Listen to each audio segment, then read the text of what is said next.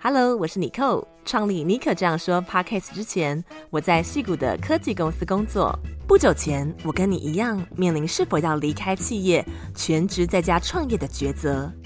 但我不想拿掉名片上的头衔后，不知道怎么介绍自己。于是我决定把题目改成复选题，运用不离职创业开拓我的副业。现在，我是一位品牌教练和自媒体创业者。透过个人品牌，我建立超过十种以上的多元收入，实现边旅行边工作的梦想。我创立尼可这样说 Podcast，分享品牌、自媒体和艺人公司经营的秘方，协助更多人将副业发展成赚钱的事业。因为你值得坐在驾驶座，拿回人生的自主权，改写自己的人生故事。欢迎你收听第一百四十六集的尼可这样说。嗯、这个礼拜呢，我办了一场自媒体零到一的线上讲座，那我是跟 Weekly 一周女孩一起合办的哦。那因为这个讲座是在台湾的晚上九点钟举办，那是我这边的凌晨的时间呢，所以我就凌晨四点钟就起床开始准备。对，那虽然需要一大早呃就起来，非常的辛苦，但是呢，这场讲座来了非常多的人，然后呢，事后大家有填写问卷，对于这个讲座的 feedback 都非常的好。那我也觉得可以透过这个讲座的方式帮助在经营自媒体或个人品牌的人，呃，有更明确的方向哦，或者是打破他们目前正面临的关卡，我觉得非常的有成就感。那在这边呢，也跟大家分享，我最近制作了一份免费的 PDF 讲义啊，这份讲义呢是累积我多年来经营自媒体的心法。我整理出来五个秘诀，可以让你的个人品牌脱颖而出哦。只要掌握这份讲义里的这几个原则，我相信你的个人品牌将不再毫无亮点。那成功靠个人品牌变现的人都在偷偷的做这五件事情，所以如果有兴趣知道到底是哪五件事情的人呢，马上点开今天的节目资讯栏，下载五个秘诀，让你的个人品牌脱颖而出的免费讲义。OK，今天节目我要分享，身为自媒体创作者要怎么样避免 burn out 职业倦怠。因为前一阵子有收到听众的来信啊，希望我能够讨论这个主题，所以我就特别制作一集专题来讨论内容创作者要怎么样避免职业倦怠。在音乐过后，我们就正式进入今天的节目喽。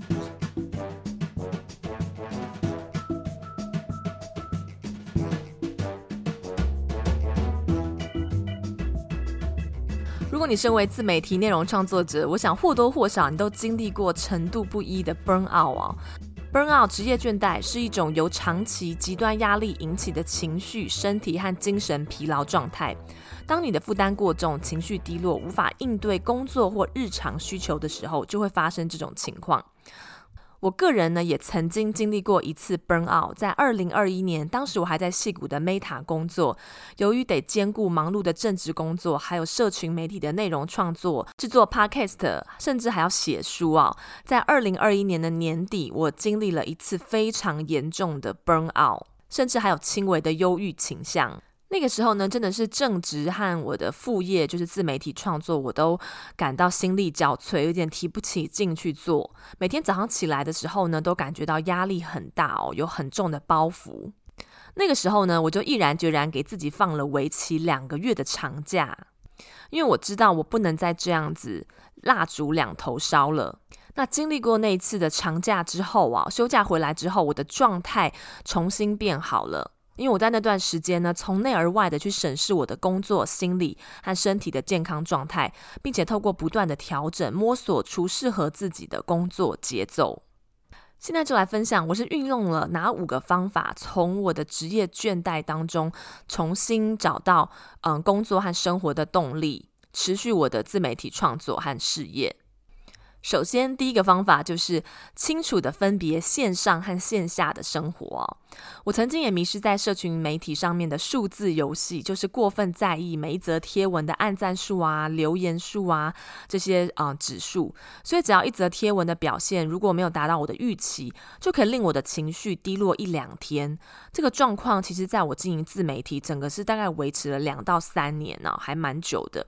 直到我意识到我的真实生活的品质竟然受到社群媒体表现的影响，我觉得这件事情真的是很危险，因为我已经分不清楚线上和线下，把自己的喜怒哀乐寄托在社群媒体上面。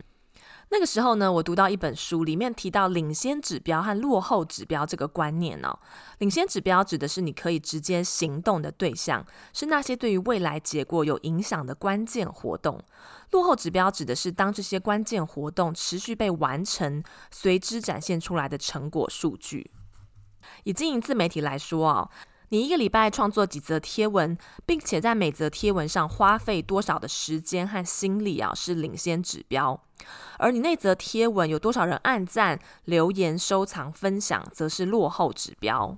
那我自己的解读，其实领先指标就是自己可以掌控和决定的，而落后指标则是取决于外界，不能由你掌控的。所以呢，如果你把精神放在无法控制的落后指标，不是一件很不合理的事情吗？体会到这层道理之后啊，我开始把我经营社群的重点全部改变了。我把心力放在我一个礼拜要剖多少篇的这个社群的贴文，那每一篇贴文我要投入多少的心力啊。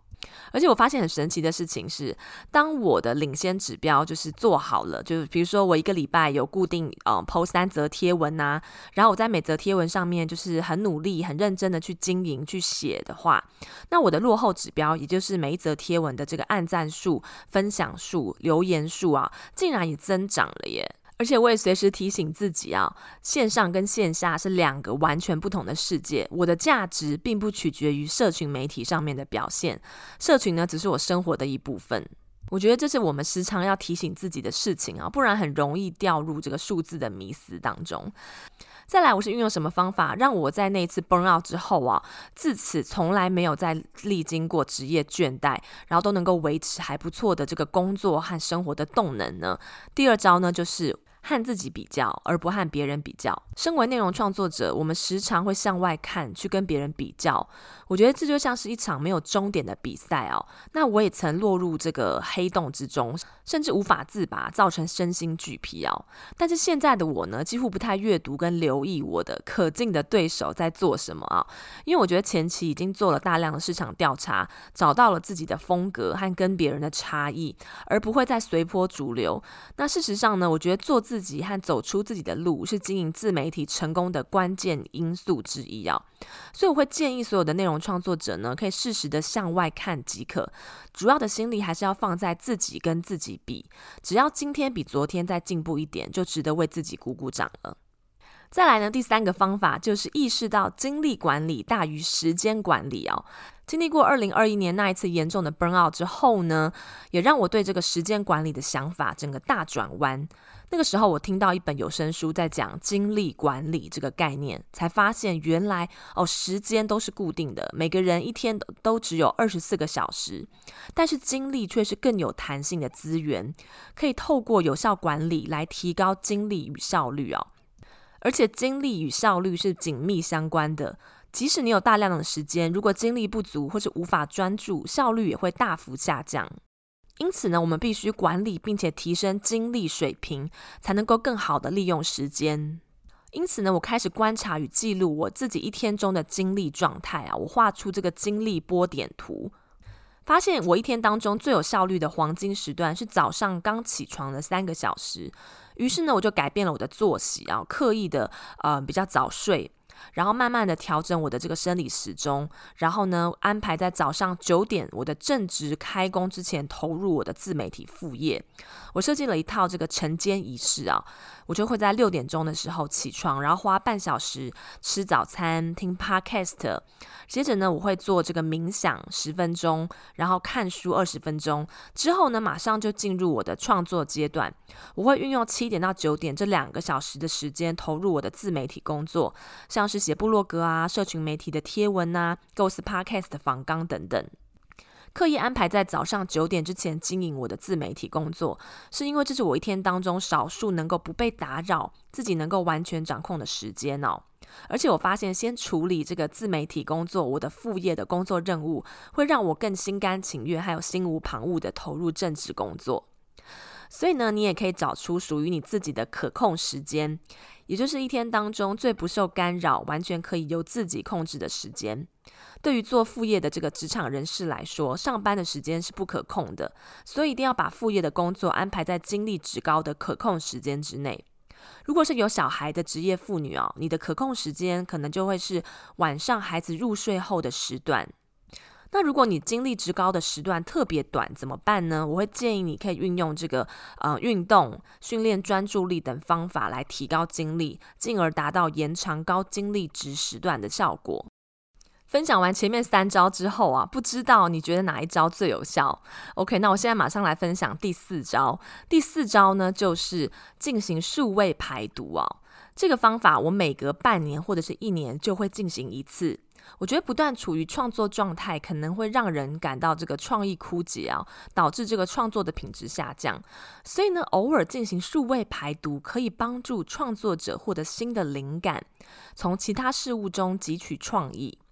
再来啊，社群媒体和内容创作的压力可能会导致我们的焦虑感，所以进行数位排毒可以让创作者暂时摆脱这些社群媒体上面的压力啊，专注于自己的内心和生活。那我的做法是，每隔半年我会刻意去那种没有讯号，就是没有手机讯号和电脑讯号的这个呃大自然里面旅行，像是森林里面啊、海边呐、啊。那我个人是真的非常喜欢去森林里面旅行，我觉得疗愈效果超好的。三天小旅行下来啊，完全不与外界联系，也不使用这个社群媒体，甚至连手机都不用。我觉得整个人的状态就完全都回来了。所以，如果你还没有尝试过数位排排毒的话，我非常推荐你一定要来试试看。特别是如果你现在已经濒临崩溃边缘的话，这一招我跟你打包票，真的会让你的状态马上回来。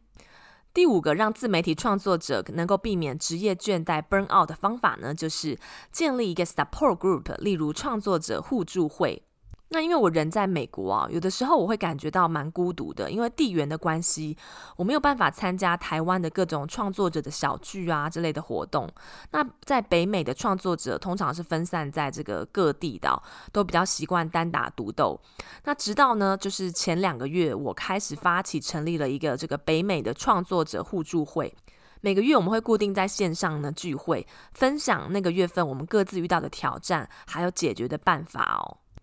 我觉得这是一个很棒的机会，让成员之间能够彼此分享，呃，大家的困难和挑战，然后获得理解跟共鸣哦。在一个这种支持的团体当中，我们可以互相的鼓励和激励，帮助彼此度过低潮期，保持动力和积极性哦。除此之外呢，这个 support group 聚集了不同领域的创作者，还可以分享彼此的经验和技巧啊。这种知识交流有助于这个扩展视野，还可以学习新技能，可以提高你的创作水平哦。另外呢，透过这种 support group 啊，创作者甚至有机会建立合作伙伴关系，可以去产生就是嗯、互相合作的机会啊，或者一起做一个专案啊，也能够扩展人际网络啊，建立有价值的联系。有一句话是这么说的：一个人走得快，一群人走得远。我觉得就是这个道理。OK，这就是我们今天所分享的五个方法，让你能够告别身为内容创作者、自媒体经营者的职业倦怠。保持最佳的状态。那其实我身边认识的每一位创作者啊，都有经历过大大小小程度不一的这个职业倦怠。如果你目前正处于 burn out 的状态，其实你并不孤单。有的时候，你可能需要的是一位教练或者是前辈的鼓舞或是陪伴。那我现在呢，有开放限时的免费个人品牌健检，我很乐意花三十分钟的时间跟你聊聊你目前所遇到的挑战和关卡，并且帮助你找到方向。有兴趣的人呢，都可以点开今天节目资讯栏，跟我预约三十分钟免费个人品牌见解。那因为每一季的名额是有限的，所以呢，动作要快，才不会额满哦。